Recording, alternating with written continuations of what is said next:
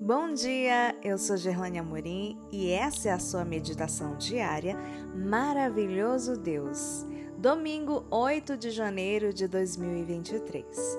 A bondade de Deus. Verso de hoje, Tiago 1,17.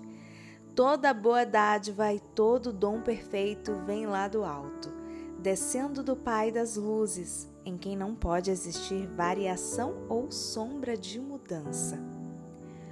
Uma das estratégias do diabo para nos afastar de Deus e nos induzir ao pecado é convencendo-nos de que Deus não é bom, que Ele não se importa conosco, não nos ama, não cuida de nós, não quer o nosso bem.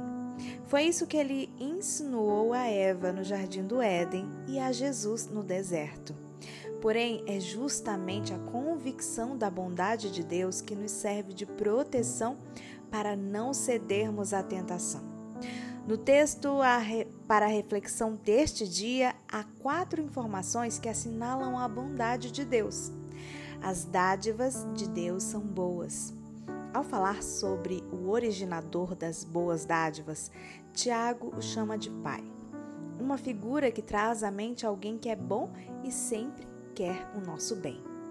Ele é o pai das luzes uma possível referência a Deus como o Criador dos corpos celestes, o que nos lembra que todas as boas dádivas vêm daquele que criou todas as coisas para o nosso bem. O modo de Deus dar suas dádivas é bom.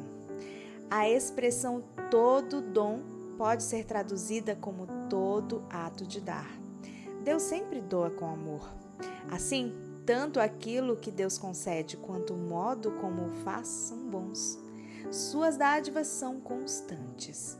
A expressão descendo significa na língua original descendo continuamente. Desse modo, suas dádivas não são ocasionais, mas constantes. Algumas vezes nem as percebemos, mas estão ali. Todas as coisas boas que nos acontecem têm sua origem em Deus. Como diz o conhecido hino Conta as Bênçãos, precisamos de vez em quando dar uma pausa em nossa correria para meditar nas bênçãos divinas. Suas dádivas continuarão a vir sobre nós porque Deus não muda. Toda a criação está sujeita à mudança, para melhor ou pior, mas Deus é perfeito em sentido absoluto. Por isso, não pode mudar. Deus é bom e sempre o será. Sua bondade é eterna. Portanto, quando você perceber a tentação se aproximando, use este recurso.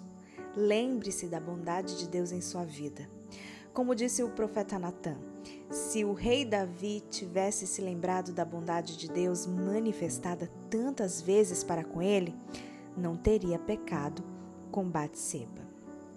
Se você quiser mais conteúdos ou compartilhar o verso do dia de hoje com outras pessoas, dá uma passadinha lá no meu Instagram que eu postei lá. É @gamorimoficial. Anota aí, @gamorimoficial. Vou te esperar por lá, tá bom? Um bom dia para você e até amanhã.